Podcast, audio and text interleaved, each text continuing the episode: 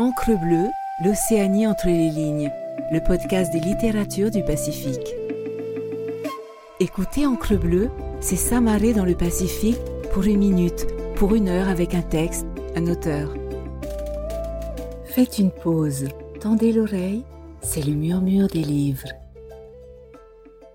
Extrait de La légende de Mao et Mirou, extrait du recueil Légende de Polynésie de Rosalie Cruchet et Michel de Chazot, illustré par Anthony Serfoc, publié aux éditions des Mers Australes, lu par Heimanu Valar. Moa et Mirou vivaient seuls à Mangareva. En ce temps-là, la végétation de l'île était maigre, car le sol était saturé de sel. L'herbe grasse était rare, les arbres fruitiers rachitiques portaient des fruits immangeables, trop acides ou trop amers, ou desséchés.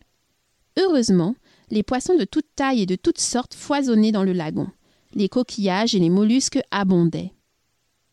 Tous les jours, Moa et Mirou allaient s'approvisionner sur le récif. Et quotidiennement, à la tombée de la nuit, ils voyaient surgir devant leurs yeux de belles et mystérieuses jeunes filles qui couraient et s'amusaient sur la plage en poussant de grands cris de joie. Elles s'évanouissaient comme par enchantement dès qu'ils cherchaient à les approcher. Or, les deux jeunes hommes souffraient de solitude. Ils auraient bien voulu avoir une femme à chérir. Un jour, Mirou eut une idée. Moi, mon ami, essayons de les attraper.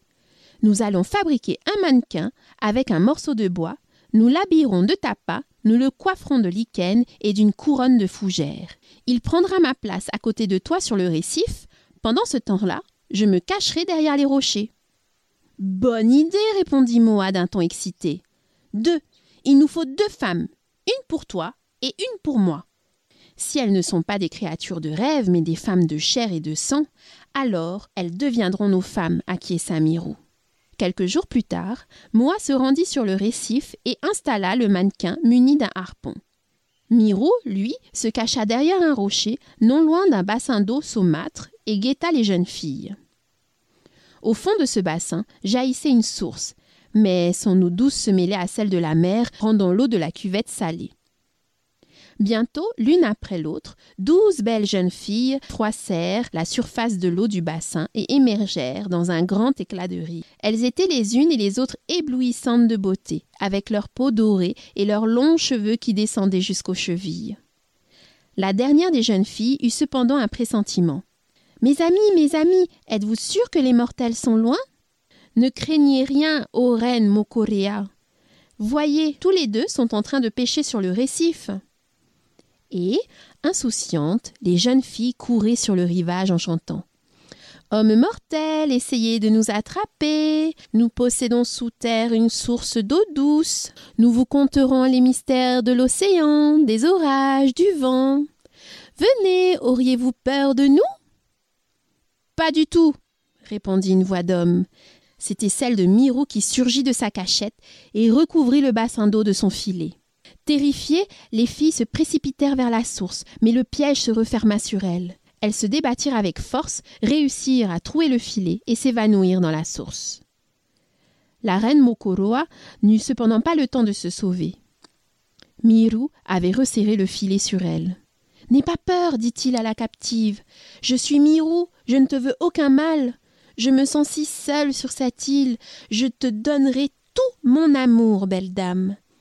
Je voudrais que tu sois ma femme. Et moi, je suis la reine Mokorea.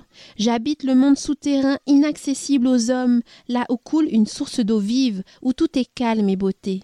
Bientôt, Moa les rejoignit et lorsqu'il ne vit qu'une seule captive, il se lamenta. Mirou, où est donc la femme qui m'est destinée? Devrais-je rester seule à jamais, sans épouse à aimer? La reine fut sensible au chagrin de Moa et décida d'utiliser sa magie pour lui venir en aide. Console-toi, Moa, je vois que tu portes beaucoup d'amour dans ton cœur. Alors, je t'accorde le privilège d'avoir de nombreuses femmes et de régner en maître auprès d'elles. Moa vit alors son corps rapetisser et se recouvrir de plumes, ses bras se déployer en ailes, son dos se terminer par une magnifique queue multicolore. Il était devenu un magnifique coq au plumage brillant et aux couleurs éclatantes. Vole, vole vers Tahiti, cher Moa. Là-bas, de très belles femmes t'attendent. Moa déploya ses ailes et après un cocorico d'adieu à son ami, Mirou se hâta de rejoindre Tahiti. À son arrivée à Tahiti, de nombreuses poules l'attendaient et se mirent à glousser de plaisir. Te voilà enfin, notre mari adoré. Où étais-tu? Nous te cherchions partout depuis si longtemps. Moi qui ne s'attendais pas à un accueil si chaleureux fus comblé de bonheur. Il fit la fête à chacune de ses épouses, et bientôt il régna en maître auprès d'elles. Plusieurs lunes plus tard, de nombreux petits poussins, accompagnés de leurs mères respectives, picoraient dans les jardins de l'île. Moa, heureux et débordant d'amour, était très fier de ses nombreuses femmes et de sa progéniture. Entre-temps, à Mangareva, Miru était décidé à conquérir le cœur de sa reine. Il lui prépara un repas composé principalement de produits de sa pêche, poissons et coquillages. Dans une coque, il lui proposa de l'eau saumâtre. Pas de fruits, ni de légumes. Je suis désolé, disait tristement Mirou.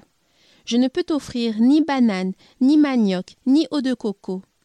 Les fruits et légumes de l'île sont si amers, ils sont immangeables.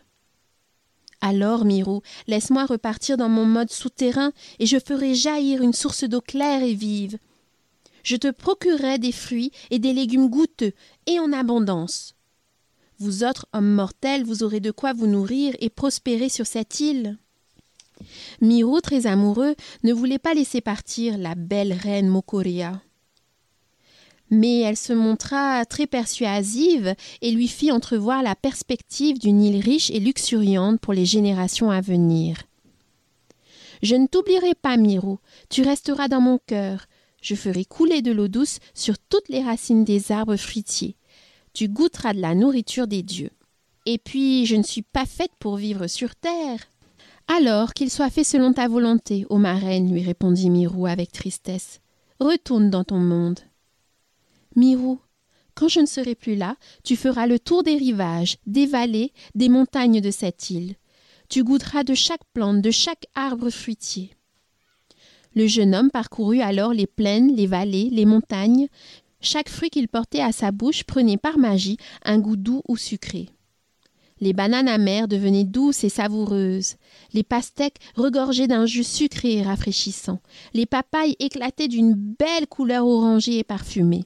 Les cannes se gonflaient d'un jus sucré. Mirou goûtait à la nourriture des dieux. Quelques jours plus tard, exténué de fatigue après tous ses périples dans l'île et rassasié de tous ses bons fruits, Mirou décida de se reposer. Mais il n'avait pas pu goûter tous les fruits de l'île. Ainsi, de nos jours encore, dans les jardins et vallées, les fruits doux et sucrés côtoient les fruits acides et amers comme les citrons, les pamplemousses, les serettes que Miro n'avait pas eu le temps de goûter. D'autres hommes arrivèrent pour peupler l'île. Grâce à la reine Mokorea et à Mirou, ils trouvèrent de quoi subvenir à leurs besoins en eau et en fruits. Mirou, lui, continuait à scruter la source et à attendre le retour improbable de sa belle reine bien-aimée. Merci d'avoir écouté cet épisode. N'hésitez pas à naviguer sur Encre Bleue pour découvrir d'autres murmures de livres et les nombreuses discussions d'auteurs et autrices du Pacifique. Retrouvez-nous sur toutes les plateformes d'écoute et sur le site lireenpolynésie.pf. Maruru et Yaorana.